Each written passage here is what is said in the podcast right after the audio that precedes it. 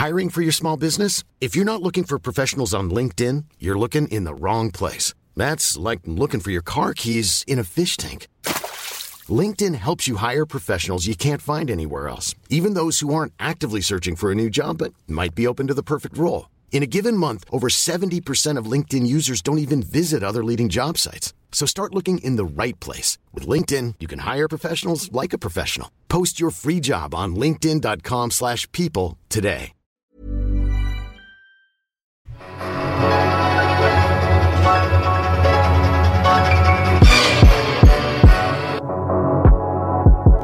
Salut à toutes et à tous, bienvenue dans One and Done, votre podcast draft pour le site Dunkebdo. C'est là nos micros. Je suis ravi de vous retrouver dans ce nouvel épisode. On est à un mois de la draft. On est bien, les finales NBA vont bientôt commencer. On est dans le la meilleure période de l'année euh, en NBA et euh, en termes de draft. Et je pense que voilà, il est temps de mettre le bleu de chauffe. Euh, on avait fait un épisode il y a deux semaines à peu près avec Ben du podcast Dunkebdo que je salue sur les conséquences de la loterie. Il y a une mock draft qui est sortie entre temps. Euh, D'ailleurs, je voulais vous remercier pour les super retours que j'ai eu sur la mock draft. Euh, les pics 1 à 30 que j'ai que j'avais un petit peu détaillé, euh, tous les échanges, beaucoup plus de gens qui me follow maintenant sur Twitter. Donc ça, ça fait vraiment super plaisir. C'est vraiment génial. Je vous remercie et c'est que le début, ça a vraiment continué. Et dans ce nouvel épisode, cet épisode 17, vous avez pu le voir sur le titre, on va parler des, deux intérieurs de Gonzaga, Grui Hashimura, Brandon Clark.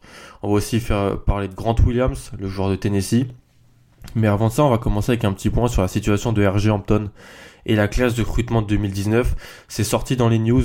C'est sorti dans les news dans la dans ce mardi euh, au moment où j'enregistre. RG Hampton, donc un lycéen texan, meneur de jeu, un des meilleurs joueurs de la classe de 2020, qui avait réussi à être reclassifié dans la classe de 2019, à l'instar d'un Marvin Bagley il y a deux ans par exemple, a choisi d'aller jouer à l'étranger, euh, en Australie, plutôt que de jouer à Texas Tech, Kansas ou Memphis. Alors, c'est une question extrêmement intéressante parce que, et je vais être honnête avec vous, et mes, compères du podcast Dunkebdo, Pierre, donc Roll, Ben et Tom le savent, c'est mon domaine d'études euh, universitaires, la formation des athlètes euh, américains en termes de football américain et basket. C'est sur quoi je travaille et surtout les athlètes afro-américains. C'est sur quoi je travaille, c'est sur quoi j'écris en ce moment un, document universitaire, un mémoire et, donc c'est vraiment quelque chose qui m'intéresse et qui, fait que j'ai pas mal d'avis et de, background sur, ce sujet. Sur le cas RG Hampton, il faut mentionner, et je l'ai mentionné dans un, un tweet qui a suivi euh, la décision de Hampton. Depuis 2006, c'est la réforme de l'âge d'éligibilité à la draft qui avait été faite pour annuler le fait que les joueurs puissent aller euh, directement du lycée à la NBA. Et eh ben, il y a seulement trois joueurs de nationalité américaine qui ont été joués à l'étranger plutôt qu'en NCA et qui ont réussi à se faire drafter. Brandon Jennings qui avait été joué en Italie, Jeremy Tyler qui avait été joué en Israël et euh, au Japon avant de se faire drafter au deuxième tour par les Warriors et Terence Ferguson T-Ferg pour les intimes, euh, qui avait été joué en Australie et qui s'avait drafté par Oklahoma City au premier tour en 2017.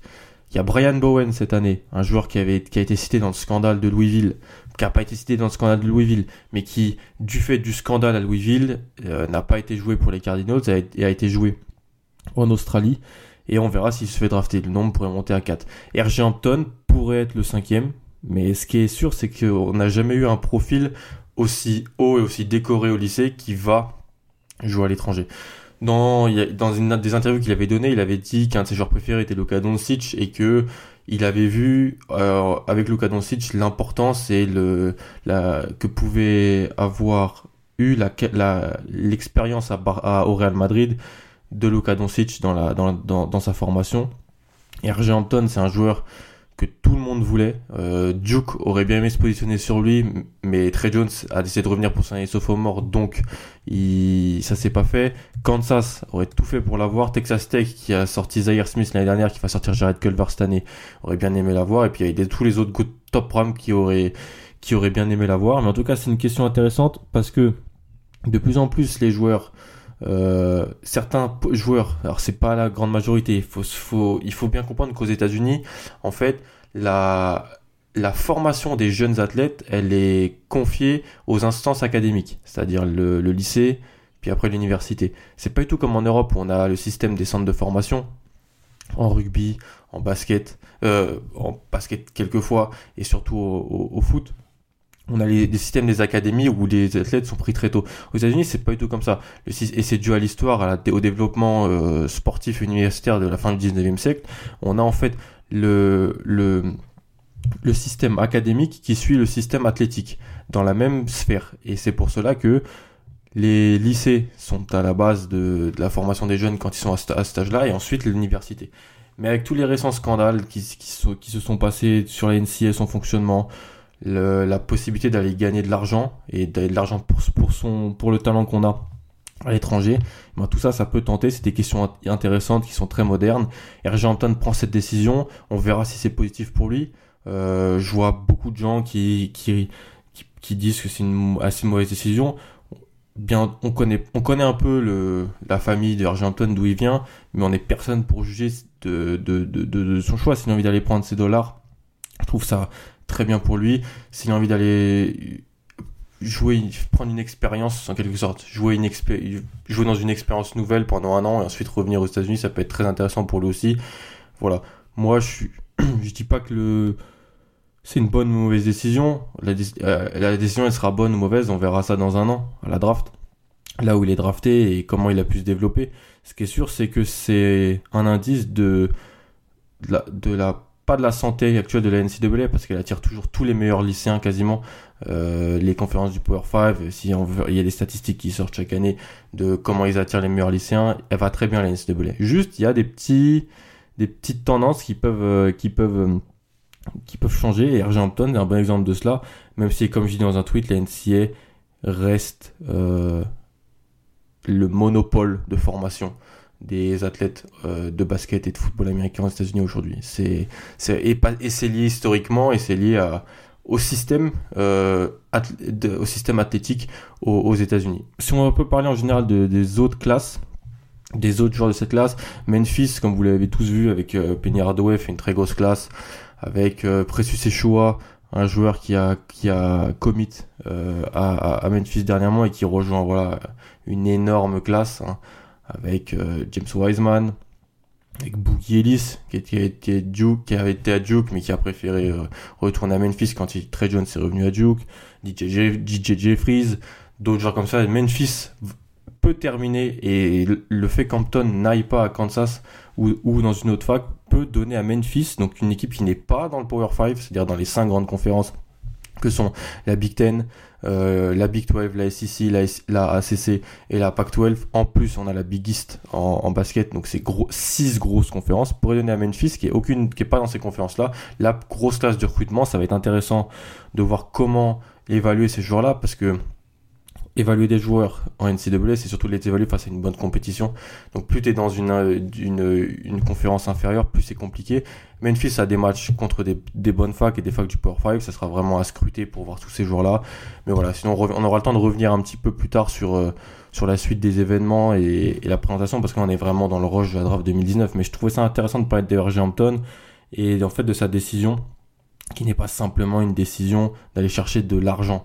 C'est une décision qui, qui qui veut dire aussi certaines choses sur euh, comment certains, certains joueurs voient le, niveau de jeu de la NCA, comment certains joueurs voient le développement à l'étranger dans une structure professionnelle, dans une structure euh, qui est celle du monde professionnel comme j'ai dit, et surtout comment les jeunes voient la, G League en fait, la G League qui qui pouvait être vue et qui peut être vue comme le, le, rempart à ce qui partent à l'étranger mais qui n'aillent pas en NCAA, mais en fait, comme Sam Vesni l'a sorti dans un article dernièrement, pour dire athlétique, en termes de salaire, d'infrastructure et de niveau de jeu, c'est en dessous de l'étranger. Donc la G-League doit aussi se refaire un petit peu sur ça. C'est un, point intéressant.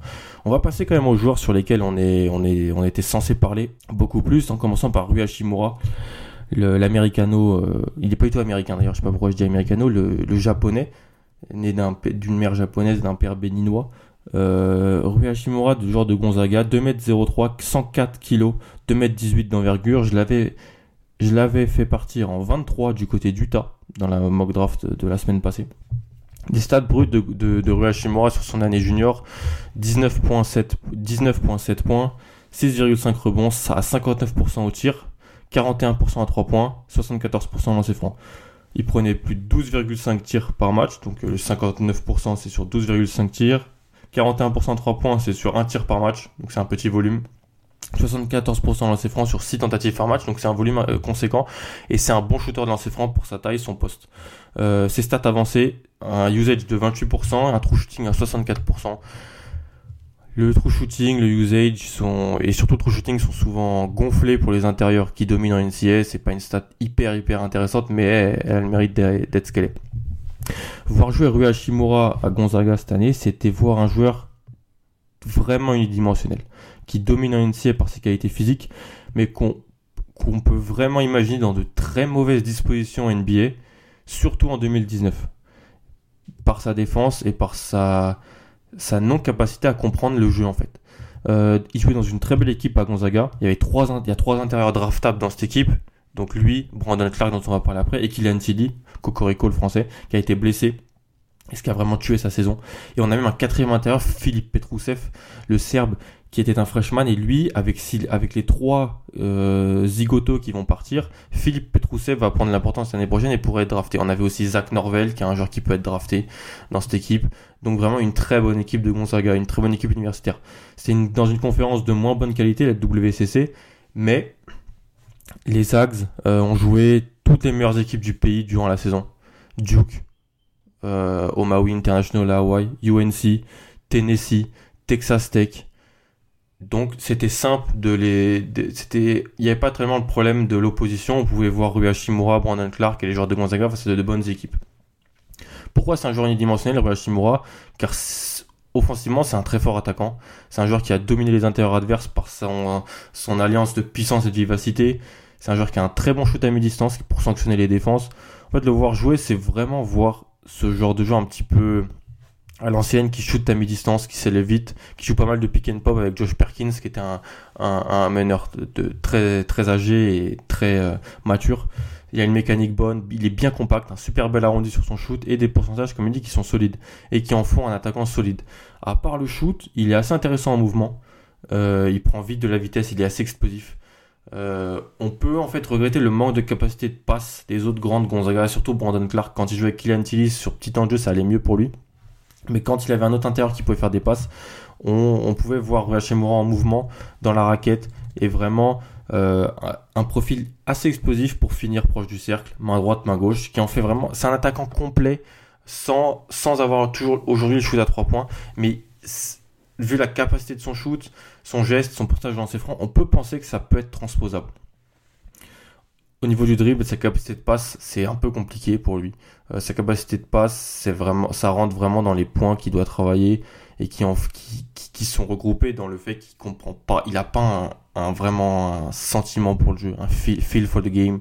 Il est, il a vraiment des soucis sur ça et ça se vraiment, ça se voit vraiment défensivement. Là où c'est super compliqué pour lui, il est vraiment pas bon de ce côté du terrain.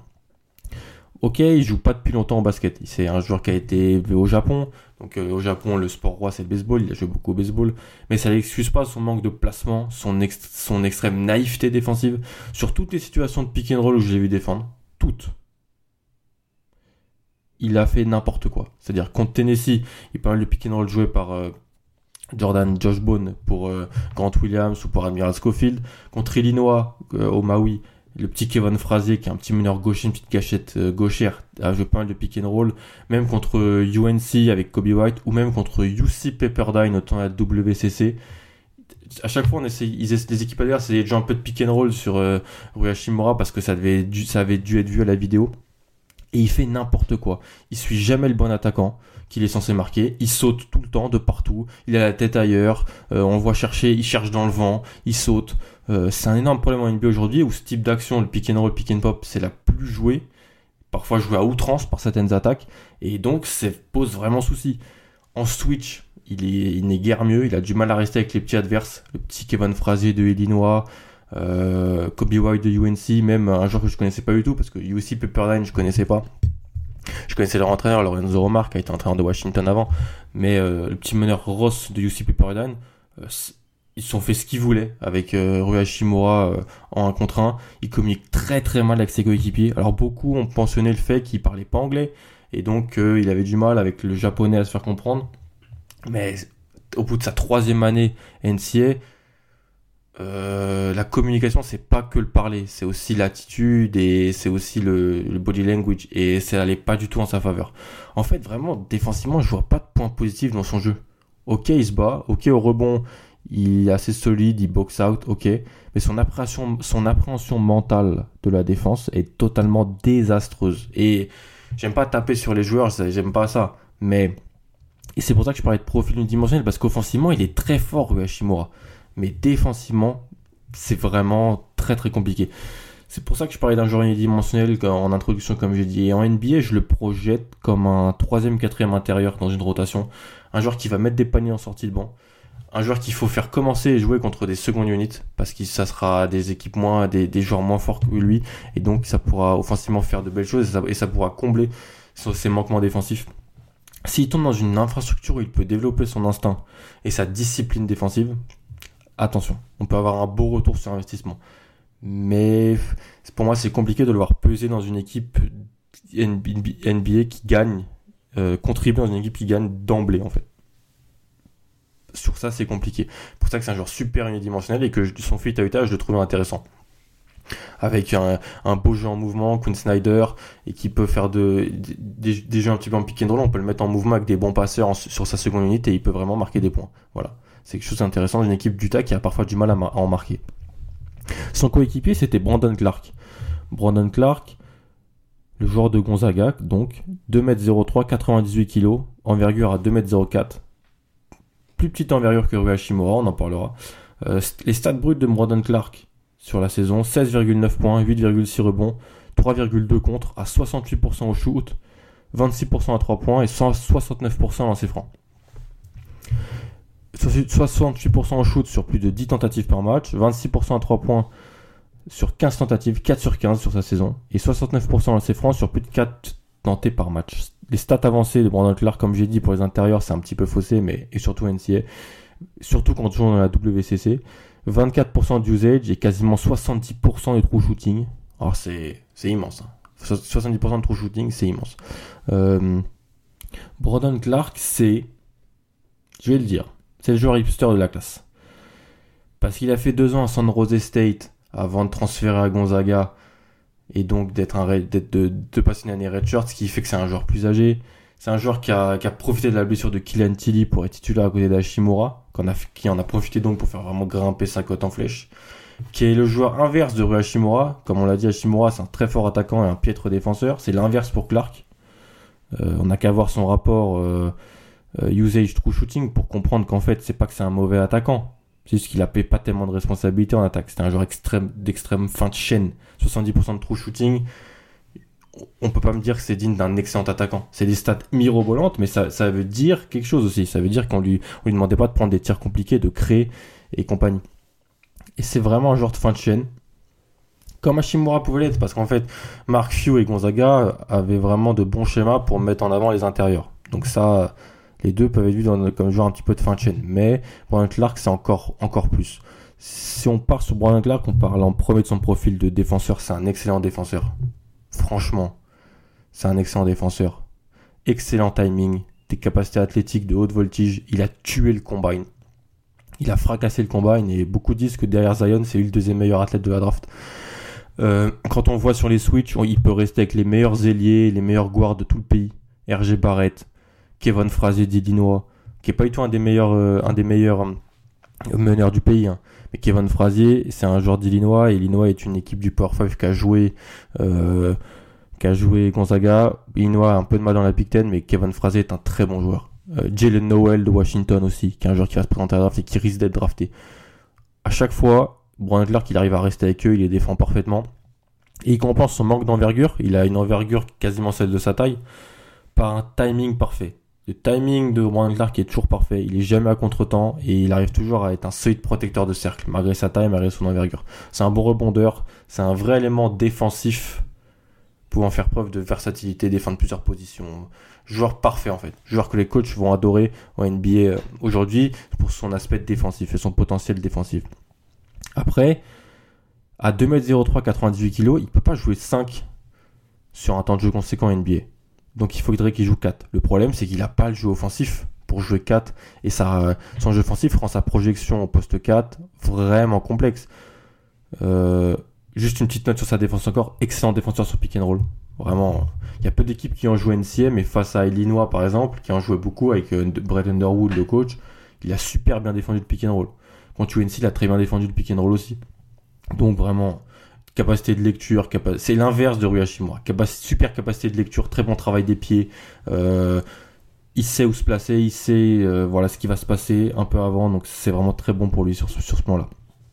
Offensivement, bah, Brandon Clark a, pour avoir lu sur lui avant son arrivée à, pour, comprendre un peu avant son arrivée à Gonzaga, avant son arrivée à Gonzaga, son jeu offensif c'était proche du néant. Son shoot à San Jose State, il faut aller voir les images, était aussi moche que mauvais. Il dominait physiquement dans une conférence de troisième zone. Et en fait, à Gonzaga, il a progressé. Il a progressé avec un changement de mécanique au tir qui, fait qu'il il est passé de 55% à 69% de ses francs. Donc un bond de 14 points, ce qui est énorme, ce qui est un super bon signe pour lui. Et il a aussi une meilleure confiance en lui, une meilleure confiance dans son shoot. C'est toujours un joueur de fin de chaîne tout de même, parce qu'il a un dribble très compliqué, il perd beaucoup de ballons quand il, met le ballon au sol pour éliminer son vis-à-vis. Il perd le ballon, il dribble, avec les, il dribble les yeux sur le ballon, donc les yeux vers le bas, donc il n'arrive pas à voir trop autour de lui. C'est vraiment un joueur de fin de chaîne, comme je dis. Et les scouts, en fait, qu'ils font partir très haut, dans certaines drafts, il est top 10, top 5. Pour moi, c'est assez haut pour lui, en fait. Les, scouts qui, qui, font partir là parient sur un développement de son shoot, qui ferait de lui en fait un énorme défenseur, capable d'apporter du spacing et du shoot au poste 4. Il a pris 24 tirs à 3 points en 98 matchs en NCAA. Bon, il en a pris 15 l'année dernière, donc il y a une progression.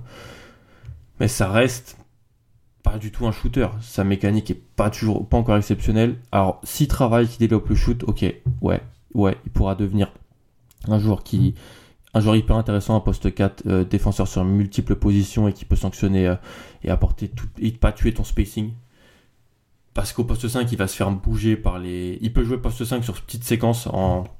avec des petits line-up de la mort, c'est possible, mais si tu le mets poste 5 face à des, des Carl des Joel Embiid, des Nikola Jokic, ce genre de meneur-là, il va prendre très très cher. Euh, et donc ça reste un joueur oui, c'est compliqué parce qu'en plus il a 22, il a, il est de 97 Brandon Clark, donc c'est, c'est pas un joueur tout jeune. Faut savoir que les joueurs freshman de, qui se font drafter cette année sont de fin 99 ou 2000, donc il est plus âgé. Bref, c'est un peu compliqué. C'est un joueur que je prendrais si jamais j'étais, je le fais partir à Boston dans la mock draft avec le troisième pick. Voilà, c'est une équipe si j'ai besoin d'un role player, un joueur en sortie de banc qui est là pour défendre sur sur sur, sur petit temps de jeu et que j'ai un coach qui peut améliorer son shoot, par exemple euh, aux Spurs avec le coach des Spurs, qui, ils ont un, coach shooter très fort, voilà, ça pourrait être très bien pour lui. Mais c'est un joueur que j'ai du mal à faire partir en loterie, voilà. Les deux joueurs de Gonzaga, je les ai pas en loterie. Voilà, c'est deux joueurs que je ne vais pas faire partir en loterie, mais que je fais partir au premier tour, je pense. Voilà. On va finir avec Grant Williams, joueur de Tennessee. J'ai pris beaucoup de plaisir à le à l'évaluer, Grant Williams. 2m01, 107 kg, 2m11 d'envergure. On est en fait dans cet épisode avec un petit peu des postes 4, small ball 5, ce genre de joueurs-là, qu'on aurait appelé twinner euh, un peu avant, mais qui peuvent être intéressants dans le jeu moderne. Et évaluer Grant Williams, déjà, c'était le voir face à un plein de superbes oppositions pour lui. Cette année, on a pu le voir contre plein de futurs joueurs NBA, plein de profils variés. Donc face à Gonzaga, où il a, eu des possessions face à Brandon Clark ou à Shimura, face à Kentucky, trois fois, on a pu voir face à PJ Washington, un joueur que j'ai top 10 dans cette draft. Contre Kansas aussi, en début d'année, où il a pu jouer contre Dedrick Lawson, Udoka Zubuki, qui sont vraiment des, des plus grands que lui, plus grands, plus costauds. Donc euh, on pouvait voir comment il, faisait défensivement face à ces joueurs-là. Face à LSU, on aurait aimé le voir face à Nazrid, à cause des fautes de Nazrid, pas trop d'opposition, donc merci Nazrid. Et puis contre Florida, Louisville, Arkansas, Georgia, Georgia avec Nick Claxton, Arkansas Daniel Gafford. Il y avait plein de moments où on a pu voir Grant Williams qui jouait à l'intérieur du côté Tennessee face à des intérieurs de tout profils différents. C'était parfait pour le, projeter. Ses stats bruts, cette année en NCAA, 18,8 points, 7,5 rebonds, 3,2 passes, 56% au shoot, 32% à 3 points, 82% dans ses francs.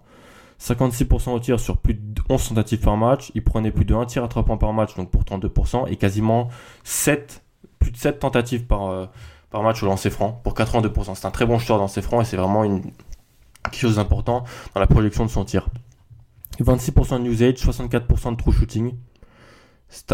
Vraiment, Grant Williams, c'est un joueur, un joueur qui a, qui a, qui a marqué l'histoire du programme de Tennessee. Et en fait, Grant Williams, est ce joueur, cet intérieur fuyant. C'est un intérieur fuyant qui a dominé à Tennessee par sa science du jeu. Il avait eu des propositions pour aller dans des facs de la Ivy League. Donc c'est quelque chose d'intéressant. Et par une opposition souvent plus faible et moins physique que lui. C'est un joueur très physique, Grant Williams. Euh, Rick Barnes à Tennessee, depuis qu'il est arrivé, il a vraiment mis l'accent sur la musculation et le développement physique du corps de ses joueurs, donc c'est très intéressant. Le jeu de Tennessee, c'était un jeu moderne. Vraiment, j'ai pris plaisir à regarder Tennessee, jeu moderne, où il y avait beaucoup, ça jouait souvent avec trois guards, donc Josh Bone, Lamonte Turner, Michael Bowden, et deux grands ailiers, Admiral Schofield et, Grant Williams. Un jeu moderne, petit, fait de shooter. On peut le dire vraiment un line-up de la mort en NCAA. Quand les cinq joueurs étaient ensemble, Bone, Turner, Bowden, Schofield, Williams, Tennessee était extrêmement dur à prendre. Ça shootait, ça drivait, ça défendait fort, très très fort. Et donc de ce fait, Williams, il jouait avec des shooters, mais il devait aussi avoir un rôle majeur défensivement dans la protection de cercle, dans le rebond et dans la défense face à des grands adversaires. Alors que lui, il fait 2m01. Il fait 107 kg, c'est un beau bébé, mais 2m01. C'est intérieur donc undersize, mais défensivement, il tient et fait excellente figure du fait de sa science du jeu. Il boxe out parfaitement au rebond. Il est bas sur ses jambes il arrive à bien baisser son centre de gravité, ce qui fait qu'il est, c'est un rebondeur solide face à des joueurs plus grands, avec quasiment 20% de rebond offensif quand il est sur le terrain. C'est énorme cette stat. Il a une envergure intéressante à 2-11, euh, qu'il fait dominer face aux intérieurs moyens universitaires, mais aussi avoir de belles séquences face à des intérieurs très solides. Euh, Dedrick Lawson, qui est le joueur de Kansas, qui est un joueur assez lent, euh, a, souvent été cueilli par Williams, qui, du fait de son envergure, a pu rattraper son manque de taille par rapport à, à Dedrick Lawson. Sa défense dans l'espace elle est un peu plus délicate et un peu surcotée. Il n'a pas un déplacement de pied exceptionnel, il est un peu lourd parfois. Donc sur pick and roll, il est vite mis en difficulté. Euh, PJ Washington, Rui Hashimura, deux joueurs qui jouaient pas mal de pick and pop, ont mis en difficulté euh, Grand Williams par séquence. Il a aussi eu du mal sur certains ailiers plus petits quand il devait switcher. Tu penses à Zach Norvell, le shooter gaucher de Gonzaga, Tyler Hero, le shooter de Kentucky il avait vraiment du, mal à rester avec eux. Donc en fait, il reste des choses à améliorer dans son jeu défensif, mais c'est normal. Euh, ça reste quand même un très bon défenseur, un joueur qui comprend le placement. Contrairement à Rui là, c'est regardez les deux, c'est vraiment l'inverse. Lui, il comprend, il comprend quoi faire sur les actions type, sur pick and roll, pick and pop, sur les curls à 45 degrés. Il comprend avant, avant même l'extra passe, la passe d'avant l'extra passe, comment se placer, ce qui va arriver. Il, parle beaucoup à ses défenseurs, il les place. Donc c'est vraiment un défenseur très très intéressant. Du côté offensif, j'ai un peu de mal avec, la transposition de son jeu en NBA. La plupart de ses points, la quasi-globalité de ses points, ça venait de sa forte domination poste bas. Il a été une belle alliance de puissance, de vivacité pour aller rapidement au cercle. La plupart de ses points, ça venait de là. Il prend très vite la position, il est mis en mouvement et il peut prendre dessus. 88%, pour, 88 de ses tirs étaient pris à deux points. Et la stat, elle est grandement euh, due à ses tirs proches du cercle. Il est souvent mis en mouvement à l'elbow ou très proche du panier, il prend le ballon et très vite, bam, il, arrive à passer son défenseur sur, le, côté droit et à aller finir au cercle. Parce que les défenseurs étaient plus grands mais plus lents en fait. Il a par contre en attaque, et ça c'est quelque chose d'essentiel dans son jeu, une énorme et une super capacité de passe. C'est ici une conséquence de son, intelligence de jeu encore. Il fait de superbes lectures. Il trouve super facilement le shooter en rythme au bon moment. Et comme il avait les Turner, les Bone, les Bowden, euh, même Yves Ponce, le français par séquence, dans, dans certains coins ou à 45 degrés, et ben il trouve le shooter en rythme et ça fait bingo. C'est vraiment un joueur qui fluidifie le jeu de son équipe. Euh, avec 18,5% des passes de passes sur le terrain pour 13% de perte de balles. C'est super intéressant, franchement. Il perd pas beaucoup de ballons. C'est un, joueur propre qu'on que j'aime bien, que je vois un petit peu galérer, comme j'ai dit, offensivement avec la transposition de ce jeu, parce qu'en fait, j'ai vraiment du mal avec son tir. La clé sera le tir. La, clé sera le tir pour lui. Il prend quelques shoots sur pick and pop, mais pas assez. Euh, c'est un joueur qui a 29% en carrière euh, NCA à 3 points sur plus de 100 tirs tentés. En fait, pour peser, faut qu'il arrive à prendre ses tirs, à pas les refuser. Il refuse pas mal de tirs sur pick and pop. Il refuse pas mal de tirs à 45 degrés. Il faut qu'il le prenne, sinon il pénalisera le spacing de son équipe et ainsi voilà il pourra jouer des minutes importantes. Le shoot à 3 points, c'est la clé pour lui, vraiment. La shoot à 3 points, c'est la clé pour tout le monde en NBA, pour tout prospect. Mais pour lui, c'est vraiment intéressant. C'est pas vraiment qu'il faut qu'il l'améliore. C'est qu'il faut qu'il l'améliore, mais surtout qu'il n'hésite pas à les prendre. Il faut qu'il shoot à 3 points. Qu'il n'ait pas peur de ça. Et s'il le fait, là, il pourra être le joueur que, j'ai mis à, Philadelphie, au 24e position du premier tour. Un joueur qui, va sortir du banc, qui va fluidifier le jeu de, son équipe, qui va défendre et qui va voilà, être un petit peu un, petit un playmaker sur certaines type d'action, un joueur qui peut finir au cercle, un joueur qui peut défendre. Un joueur très intéressant, un joueur troisième année, donc un junior, et qui est vraiment un joueur pour une équipe qui a besoin d'un profil, d'un joueur qui peut jouer tout de suite. Si on arrive à débloquer cette faculté mentale chez Grant Williams de prendre ses tirs à trois points, de pas les refuser, ça peut faire mal. Et là, ça peut être très intéressant. Je pense qu'on a fini euh, pour cet épisode assez long. Donc Rui Hashimura, Brandon Clark, Grant Williams, des joueurs que j'ai aux alentours de la entre 20 et 25 dans la dernière mock draft que j'ai sortie. Euh, j'espère que ça vous a plu. N'hésitez pas à commenter, à dire de ce que vous pensez de ces joueurs-là, peut-être un petit peu ce que vous pensez peut-être de la situation RG Hampton. Je trouve que c'était intéressant d'avoir des avis, même si, en fait, j'ai pas envie d'en parler trop longtemps parce que c'est quelque chose que j'étudie, donc ça se c'est pas quelque chose que j'ai envie de résumer en, en un tweet ou en une centaine de caractères parce que c'est un travail que je fais euh, qui nécessite et qui vaut plus que ça. Mais si vous voulez en parler et que c'est un sujet qui vous intéresse, le modèle de formation des jeunes aux États-Unis, que ce soit en basket, mais aussi en football américain, parce que l'étude que je fais est aussi basée sur le football américain, elle est même plus basée sur le football américain que le basket. Et ben c'est quelque chose de très intéressant. Donc n'hésitez pas. Et si là, portez-vous bien. Il y a beaucoup de contenus qui vont arriver dans les prochaines euh, semaines. La draft, ça arrive. On va présenter encore des joueurs la semaine prochaine. Et moi, je vous dis salut. À plus. Flexibility is great. That's why there's yoga. Flexibility for your insurance coverage is great too. That's why there's United Healthcare Insurance Plans. Underwritten by Golden Rule Insurance Company, United Healthcare Insurance Plans offer flexible, budget friendly coverage for medical, vision, dental, and more. One of these plans may be right for you if you're, say, between jobs, coming off your parents' plan, turning a side hustle into a full hustle, or even missed open enrollment. Want more flexibility? Find out more about United Healthcare Insurance Plans at uh1.com.